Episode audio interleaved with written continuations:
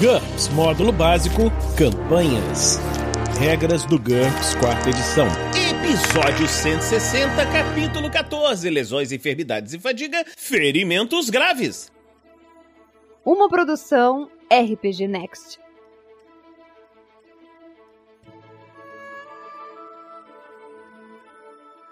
Fala galera, bem-vindos a mais um Regras do GUPS, quarta edição. Nesse episódio vamos continuar o capítulo 14. E aqui está comigo mais uma vez o Heitor, o Dresler e o Anderson. Fala galera, tudo bem com vocês? Tudo. Opa. Tranquilinho. Beleza, vamos começar mais esse episódio e eu vou começar aqui falando sobre ferimentos graves. Um ferimento grave é um único ferimento que causa um valor de dano maior do que a metade do ponto de vida inicial do personagem. Se as regras de ponto impacto tiverem sido utilizadas, qualquer lesão menor capaz de incapacitar uma parte do corpo também é considerada um ferimento grave. Veja lesões incapacitantes a seguir. Qualquer ferimento grave requer um teste de HT para evitar nocaute e atordoamento a seguir. Nocaute e atordoamento. Sempre que sofrer um ferimento grave, ou sempre que for atingido na cabeça, que é o crânio, o rosto ou o olho, ou nos órgãos vitais e sofrer o dano suficiente para provocar uma penalidade por choque, como a gente viu no episódio passado, um personagem deve fazer imediatamente um teste de HT para não ficar atordoado ou não ser nocauteado. Os modificadores são de menos 5 para um ferimento grave no rosto ou nos órgãos vitais, ou na virilha no caso de um humanoide macho, faz total sentido. menos 10 para um ferimento grave no crânio ou olhos, e mais 3 se o personagem tiver hipoalgia, e menos 4 se tiver hiperalgia. Lembrando que esses marcadores são cumulativos, né? Exatamente. Se você tiver um menos 10 aí, porque furou o olho, e o personagem também tem hiperalgia, não é menos 10, é menos 14. Nossa. É um problema, né? Uhum. Em caso de sucesso, ele não sofre nenhuma penalidade adicional à do choque. Em caso de fracasso, ele fica atordoado, veja efeitos de atordoamento também a seguir. Ele cai no chão, se não tava, deixa cair qualquer coisa que estava segurando. Esse efeito é chamado de nocaute. Em caso de fracasso por uma margem de 5 ou mais, ou numa falha crítica, o personagem perde a consciência, e a gente vai ver daqui a pouco sobre retomar a consciência. Um personagem com tolerância a ferimentos, como a gente viu há muito tempo atrás, sofre efeitos reduzidos. Sem cérebro, significa que os ferimentos ao crânio, rosto e olhos não causam nocaute ou atordoamento, a não ser que sejam ferimentos graves. E mesmo assim, o teste não é feito com nenhuma penalidade especial. Sem órgãos vitais, significa que o ferimento aos órgãos vitais e a virilha não provocam nocaute ou atordoamento, a não ser que sejam ferimentos graves, como no caso anterior, teste não sofre nenhuma penalidade especial. Homogêneo e difuso incluem sem cérebro e sem órgãos vitais. Isso aqui no caso ele tá falando sobre as condições, né? Os personagens que têm essas, essas características. É um morto-vivo, máquina, um bicho amorfo, uma geleia, sei lá, uma coisa assim, entendeu? A gente falou alguns episódios atrás, algumas semanas, sobre, sobre essas condições. Efeitos do atordoamento. Um fracasso no teste de nocaute pode causar atordoamento, assim como alguns resultados de golpes fulminantes e algumas atribulações. Um personagem atordoado deve fazer nada em seu próximo turno. Ele pode usar qualquer defesa ativa enquanto estiver atordoado, mas sofre uma penalidade de menos 4 nas jogadas de defesa e não pode usar a opção de retirada. No final do seu turno, o personagem pode fazer um teste contra a HT. Em caso de sucesso, ele se recupera do atordoamento e pode agir normalmente nos turnos seguintes. Em caso de fracasso, ele continua atordoado, novamente sua próxima manobra deve ser fazer nada, mas ele recebe outro teste no final do turno em questão e assim por diante até que ele se recupere do atordoamento. Inclusive, é legal deixar claro aqui que ele fala nominalmente: você faz o teste de HT no seu próximo turno, quando chega ao final do seu turno, né, que você não fez nada, e aí você se recupera Uhum. pros próximos. Isso. O seu turno de não fazer nada é o seu turno onde você está, entre aspas, se recuperando, então você só pode agir no próximo. Sim. Exatamente. Atordoamento mental. Um personagem pego de surpresa pode ficar mentalmente atordoado, como a gente viu lá atrás em ataques surpresas e iniciativa. Esse tipo de atordoamento funciona como descrito acima, exceto que a vítima deve fazer um teste de IQ em vez de HT para se recuperar. Ele não tá machucado, só confuso. O que que tá acontecendo? Será que eu tô em Alagoinha? O que? Regras opcionais para lesão. As regras a seguir acrescentam realismo e dão aos heróis com perícias médicas ou habilidades de cura tarefas empolgantes para executar. Contudo, elas também requerem um nível de controle ainda maior durante o combate e por isso são opcionais. Sangramento. Se estiver ferido, um personagem pode continuar perdendo PV em razão de sangramento. Ao final de cada minuto de- depois dele ter sido ferido, o personagem deve fazer um teste de HT com a penalidade de menos 1 para cada 5 PV perdido. Em caso de fracasso, ele perde sangue e mais um PV. PV. Em uma falha crítica, ele sangra 3 PV. Em um sucesso decisivo, o sangramento é estancado por completo. Com o sucesso normal, o personagem não sangra no minuto em questão, mas deve continuar fazendo testes a cada minuto. Se ele não sangrar por 3 minutos consecutivos, o sangramento é interrompido de vez. Caso contrário, o próprio personagem ou outra pessoa precisa fazer um teste de primeiros socorros para estancar o sangramento. Isso aí vai ter lá em Primeiros Socorros, página 424. A gente vai falar em breve. Pior que vai mesmo, muito em breve. Cabe ao mestre decidir quais os ferimentos sangram. Ferimentos por corte, por perfuração ou perfurantes normalmente provocam sangramento. Danos por contusão, geralmente não, mas sempre há exceções, é só depende da força com qual você bate. Queimaduras leves e lesões por corrosão não sangram de forma significativa. O dano queima a carne, cauterizando o ferimento e evitando a perda de sangue. Contudo, se essas lesões provocarem um ferimento grave, considere que o ferimento sangra na forma de plasma sanguíneo até ser tratado adequadamente. Ferimentos acumulados. Normalmente é necessário que um único ferimento cause a perda de mais de PV dividido por 3 para incapacitar uma extremidade, ou mais de PV dividido por 2 para incapacitar um membro. Para um realismo ainda maior, é possível registrar os ferimentos por pontos de impacto. Nesse caso, o dano total provocado, PV dividido por 3 ou PV dividido por 2, dependendo do ponto, as incapacitam. Ou seja, se você ficar tomando porrada no mesmo braço toda hora, aquele braço uma hora vai parar de funcionar direito. Tenha em mente que isso cria um complicado registro de dano. Uma boa maneira de lidar com isso é fazer marcas sobre as partes do corpo afetadas na figura do personagem. Vai ficar parecendo o, o bonequinho do Fallout, né? É, eu tava pensando nisso agora. Isso aí. O dano, inclusive porque fica a curiosidade aqui, a primeira versão de Fallout ela foi baseada em GURPS. Sim. O dano em excesso ainda é perdido com essa regra. Por exemplo, no caso de um personagem com 11 PV, um total de 6 PVs incapacitariam seu braço. Ignore qualquer dano depois disso, exceto para fins de desmembramento.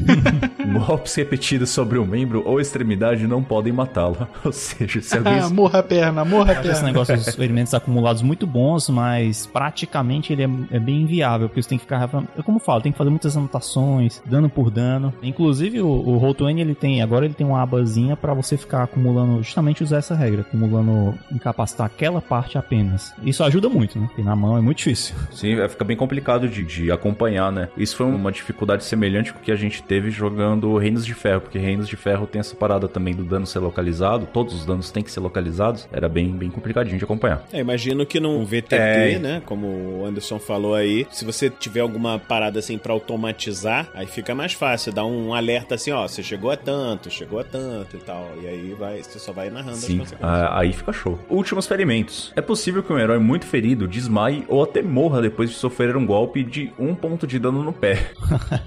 Opa, Olha aí, aí. Heitor. Ah, some daqui, mano. Pelo amor de Deus. Que específico, hein?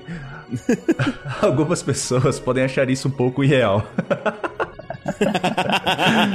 Gente, fica a curiosidade aqui, uns meses atrás, eu estava trabalhando fazendo miniaturas e eu arranquei a ponta do meu dedo indicador. E vou te falar que sangrou tanto Meu que Deus. eu quase desmaiei por queda de pressão. Eu tive que deitar na cama para poder recuperar para os sentidos voltarem ao normal. Então, um tiro que vara o seu pé é muito facilmente para incapacitar uma pessoa. Cara, o ser humano é muito mais frágil do que a gente Demais. imagina. E ao mesmo tempo é muito mais forte do que a gente imagina. Tudo depende do quanto o cara é mal. que vaso ruim não quebra, cara. Você vê, os caras tomam 10 tiros e vem andando. Deu sente, né? É, nem A sente. menos que sejam orques te espancando até menos 10 pontos de vida. Menos 10 vezes, né? Não é menos 10. Menos 10 vezes, exato. Para essas pessoas, apresentamos a seguinte regra opcional: quando o personagem está com menos de um terço do seu PV restante, ele pode ignorar totalmente qualquer ferimento em um membro ou extremidade, a não ser que A. seja um golpe fulminante, B. seja dano suficiente para incapacitar a parte do corpo em questão, ou C. sofra um dano maior ou igual a um terço do seu PV de uma vez só. Aí fica mais cinematográfico, né? Aquele negócio tá doendo tanto que uma, uma picadinha de uma abelha não vai mais nem fazer diferença. né? É o cavaleiro lá do Monty Python em busca do cálice sagrado. É Just Your Flash.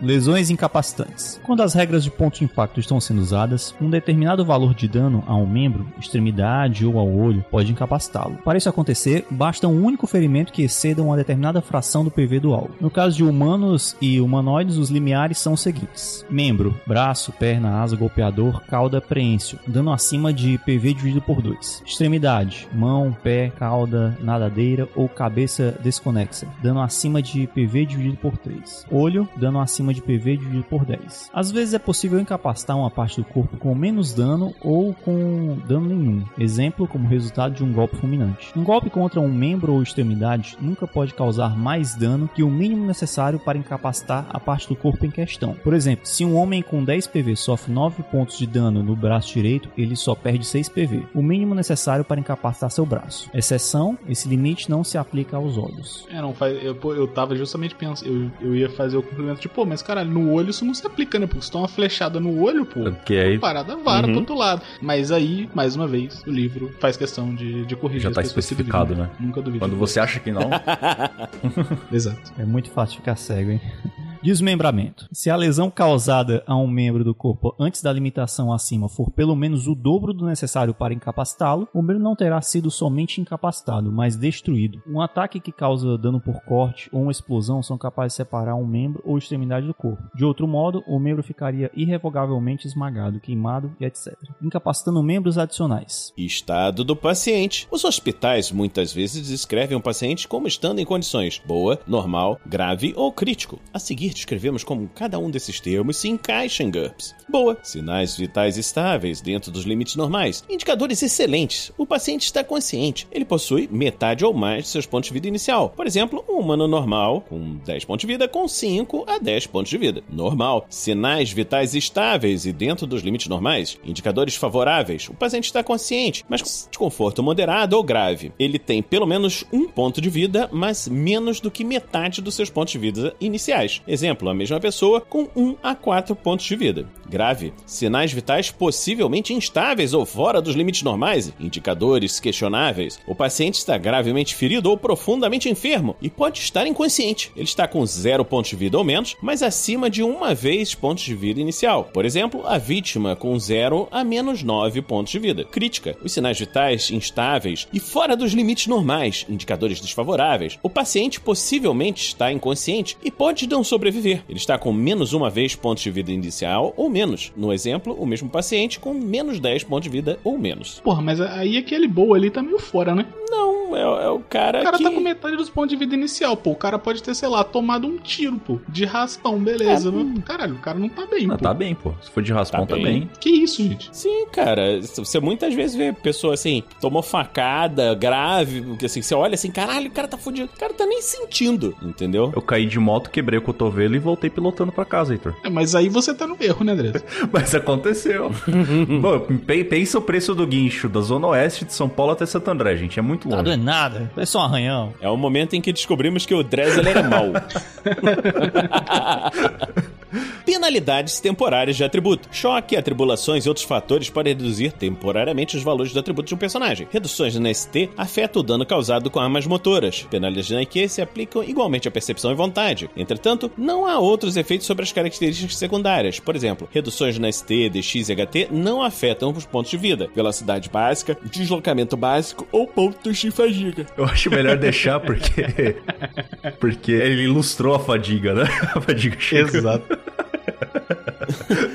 É muito bom. Uma penalidade é um atributo sempre reduz os níveis de habilidade das perícias governadas por atributo em questão pela mesma razão. Por exemplo, menos 2 em Q resulta numa penalidade de menos 2 em todas as perícias baseadas em Q, assim como nas perícias baseadas em percepção ou vontade, uma vez que suas reduções de Q reduzem a percepção e a vontade. Exceção, reações defensivas que não exigem uma manobra, como as defesas ativas, testes de resistência, verificações de pânico, etc., nunca sofrem penalidade devido a reduções de atributo. Por exemplo, menos 2 em DX não afeta bloqueio, esquiva ou aparar. Observe que a perda permanente de um valor de atributo requer um novo cálculo de todos os atributos secundários e perícias que se baseiam nele. É aí que o VTT ajuda, né?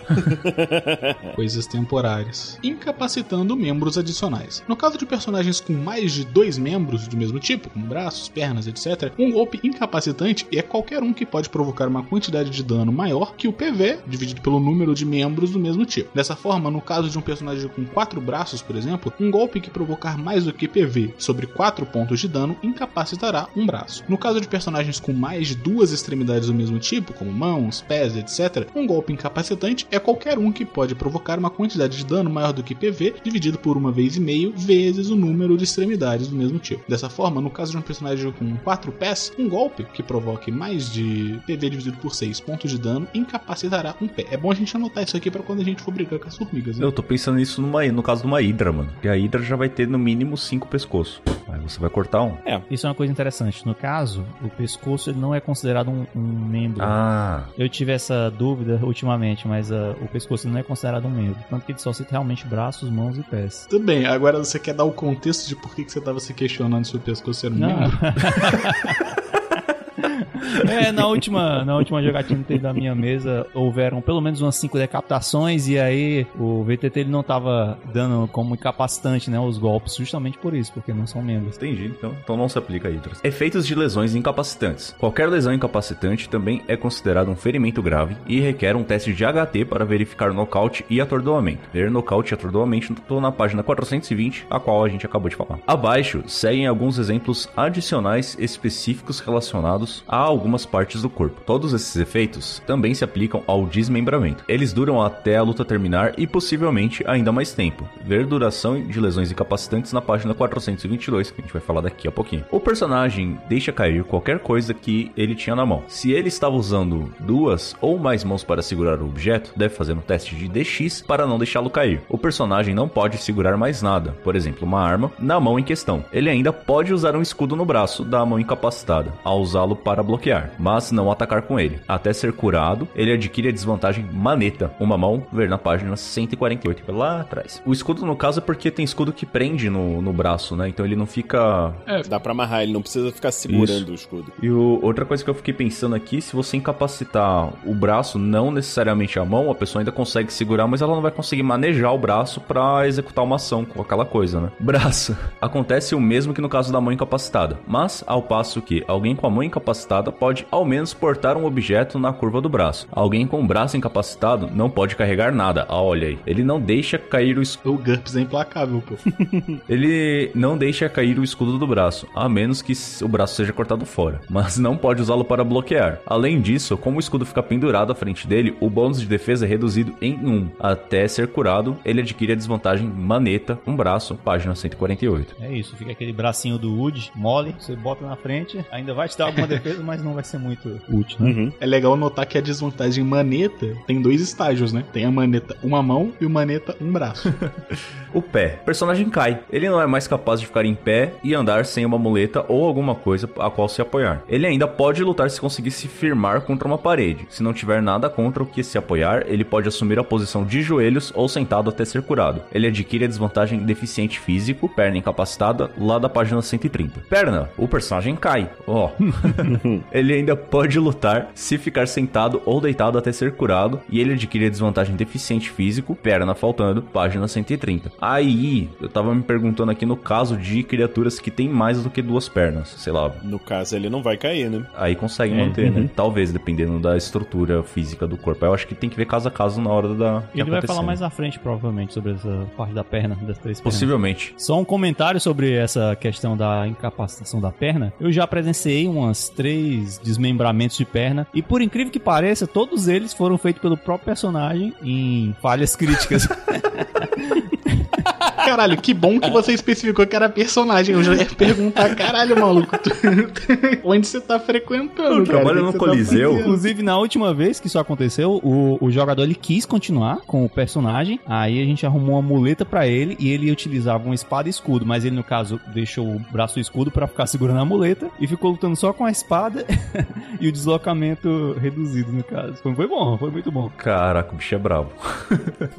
o olho. O personagem está cego do olho atingido até ser curado. Ele adquire a desvantagem zarolho da página 162 ou cegueira da página 125 se ele tiver perdido todos os olhos, a menos que ele tenha algum substituto para os olhos, o que, por exemplo, não é incomum em casos de cenário cyberpunk. Partes do corpo de um não humano. Braços adicionais. Um personagem com três ou mais braços que fica com um braço ou mão incapacitado só reduz o número de braços ou mãos que ele pode usar. Ele só realmente se encontrará com a desvantagem se for reduzido a menos de dois braços ou mãos. Cabeça adicional. Se uma cabeça desconexa for incapacitada, o personagem perde os benefícios daquela cabeça adicional. Ver cabeça adicional, página 46. Pernas adicionais. No caso de um personagem com três ou mais pernas, veja pernas adicionais na página 77, para verificar os efeitos de um pé ou uma perna incapacitada. Golpeador. O personagem não pode usar o golpeador para atacar. Se o golpeador também for uma asa ou cauda, consulte abaixo os efeitos adicionais. Cauda. Quaisquer vantagens conferidas pela cauda, exemplo, braço adicional ou golpeador, não funcionam mais. Da mesma forma, o personagem fica um pouco desequilibrado, menos um na DX, exceto para tarefas manuais próximas. No caso de uma criatura aquática ou voadora alada, a penalidade na DX é de menos 2 e ela terá apenas metade do seu deslocamento normal na água ou no ar, o que também reduz pela metade a velocidade máxima com o deslocamento ampliado. Asa. Um personagem com um voo alado não pode voar, e se estiver no ar, cai. Se a asa também for um golpeador, ela não poderá ser usada para atacar. Duração das lesões incapacitantes. Quando sofre uma lesão incapacitante, o personagem deve fazer um teste de HT para verificar a gravidade da lesão. No caso de ferimentos no campo de batalha, o teste só deve ser feito no final do combate. Em caso de sucesso, a incapacitação é temporária, enquanto no fracasso, ela é duradoura. Uma falha crítica indica que a lesão é permanente. Qualquer desmembramento também é automaticamente permanente. Nem se preocupe em fazer o teste. Incapacitação temporária. Até retornar ao seu ponto de vida total, o personagem sofre os efeitos descritos em efeitos de lesões incapacitantes que nós acabamos de ler. Quando ele estiver completamente curado, os efeitos desaparecem. Incapacitação duradoura. O personagem teve um osso quebrado, um tendão rompido ou outro dano prolongado. Jogue um D. O resultado indica o número de meses necessários para que o ferimento seja inteiramente curado. Se o ferimento for tratado por um médico, subtrai 3 do resultado. No caso de uma medicina NT7 ou mais, 2 em NT6 ou 1 em NT5. Contudo, o período de recuperação nunca é menor do que um mês. Incapacitação permanente. O personagem perde a utilização daquela parte do corpo. Ela fica não funcional ou é perdida. Seja como for, o personagem adquire uma nova desvantagem, maneta, deficiente físico, etc., conforme apropriado. Ele não recebe nenhum ponto de personagem por isso. A desvantagem simplesmente reduz o total de pontos do personagem. Em alguns cenários, até mesmo esse grau de ferimento pode ser curado. Veja, recuperando-se de lesões incapacitantes e permanentes, que nós vamos ver em breve. Essa questão da incapacitação duradoura é um pouco complicada, porque dependendo da campanha que você estiver fazendo, não vai demorar uma semana, alguns dias. Então, meses é bem realista, mas pra, pra visão de jogo. Às vezes é aquela lesão para tirar o personagem mesmo, assim, da, da, batalha, da situação e tal. Acabou, acabou ali para ele, né? É, ou então se o jogador quiser muito interpretar, é uma boa também. É, também pode ser. Vai ser aquele personagem de anime que não para de lutar mesmo, não conseguindo mais se mexer. então, eu sempre falo que o GURPS seria perfeito para você fazer uma partida de futebol de RPG. Seria muito chato, mas seria muito legal.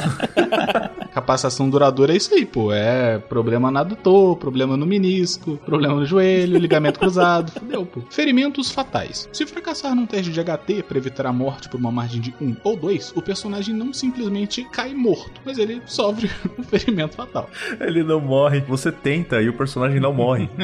exatamente, exatamente. Ele te impede de morrer, entendeu? Uhum. Esse é um ferimento tão grave que os danos internos podem matar a vítima mesmo depois que ela para de sangrar. Um personagem mortalmente ferido fica imediatamente incapacitado. Ele pode ou não ficar consciente, aí é critério do mestre, e se ele sofrer mais algum ferimento, deve voltar a fazer outros testes de HT para evitar a morte. Em caso de fracassos nesses testes, não apenas numa falha crítica, o personagem morre de verdade. Aí realmente, pô, cara, se você, se você pô, agora vai. Você falhou em cinco testes, aí, pô, realmente você morreu. Enquanto estiver mortalmente ferido, o personagem deve fazer testes de HT a cada meia hora para evitar a morte. Em qualquer fracasso, ele morre. Em caso de sucesso, ele resiste por mais meia hora. Vamos lá, guerreirinho.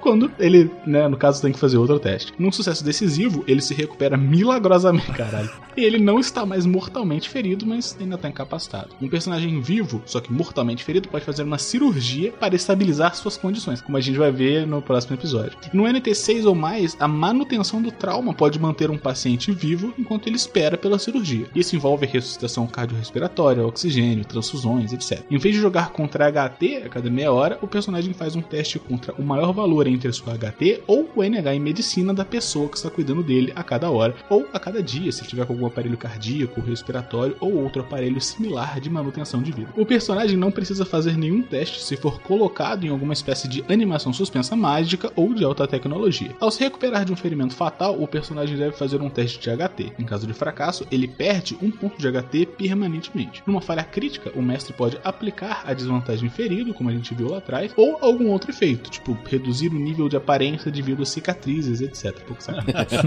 Ele vai perder ali a aparência, mas ele ganha na intimidação, né, pô?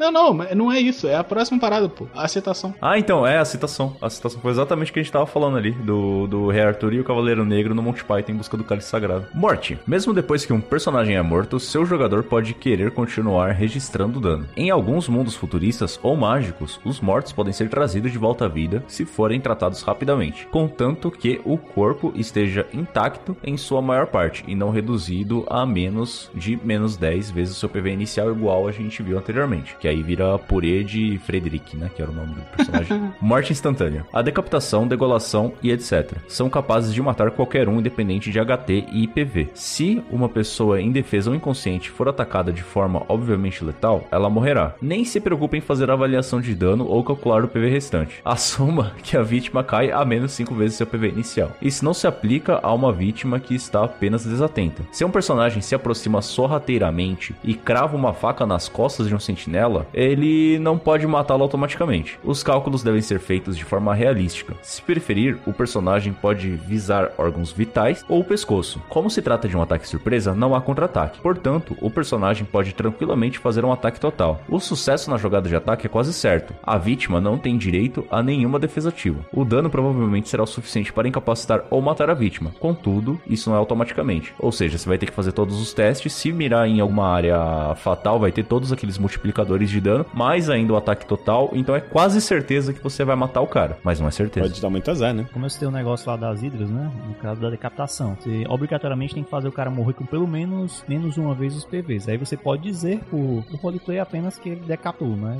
não necessariamente por acertar uma quantidade men menor que isso no, no pescoço. Tem que literalmente matar o cara. E últimas ações. Quando um personagem do jogador ou um personagem do mestre importante é morto de uma forma que não seja repentina ou cabal, como uma explosão, o mestre pode permitir uma última ação. Se esta for um último golpe contra um inimigo, não deve durar mais do que um turno. Se for uma última fala, o mestre poderá esticá-la um pouco para produzir um efeito dramático. Isso não tem nada a ver com a realidade. É só divertido. divertido mesmo. Não, GURPS não é sobre diversão. Eu me recuso a usar essa regra. Tem um filme que é o Kung Po, se eu não me engano, que tem uma cena que o cara tá morrendo e ele repete umas cinco vezes, ele faz a última frase, Ugh. repete umas cinco vezes ele faz isso, fala a última Isso. frase, Ugh. E depois ele aparece vivo. Aí o cara ainda fala: Ué, mas você não tava morto? Ele, não é só porque eu fiz "Ah", que eu morri, né?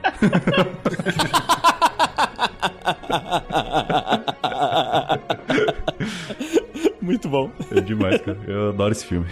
Então, estamos terminando aqui mais esse episódio do Regras do GURPS quarta edição. Esperamos que você esteja gostando dessa série. Se você está gostando dessa série, pode nos considerar nos apadrear em picpay.me barra rpgnext ou em www.padrim.com.br barra rpgnext. Pro pessoal que tá aqui ouvindo a gente, Heitor, você quer deixar algum recado? É, eu deixo o mesmo convite da semana passada, que é pro pessoal dar uma olhadinha em arroba Heitor Faraga na Twitch, onde eu tô fazendo minhas lives, jogando umas paradinhas, principalmente FIFA. Deus abençoe, futebol RPG sim, e eu posso provar.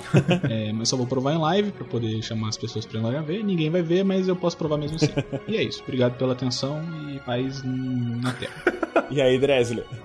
Cara, é, questcast.com.br, acompanha lá. Agora tá saindo a aventura que a gente jogou de Vampiro à Máscara, quinta edição. Quem quiser acompanhar lá em twitch.tv barra questcast20, nós estamos gravando agora uma aventura ambientada em Ravnica, usando aquela expansão de de D&D que saiu, acho que já faz mais de um ano já, né? E também todas as minhas redes sociais, arroba DreslerMinis e twitch.tv barra DreslerMinis pra lives de pintura de miniaturas de RPG e bateção de papo, nada a ver. É isso aí. Opa. E você, Anderson, algum recado pra galera? O recado é, quem quiser falar comigo, me procura lá no grupo dos padrinhos do RPG Next, conhece lá o projeto e tamo aí. Então é isso aí e vamos terminar esse episódio agora e a gente se encontra na próxima semana aqui no RPG Next. Regras do GURPS, quarta edição. Músicas por Kevin MacLeod e Scott Buckley. Uma produção RPG Next. A sua alegria em falar ferimento grave é foda. Sim, eu tava pensando a mesma coisa. Isso aí depois tem que ficar no bloopers. Os bloopers no final. no finalzinho lá pra deixar.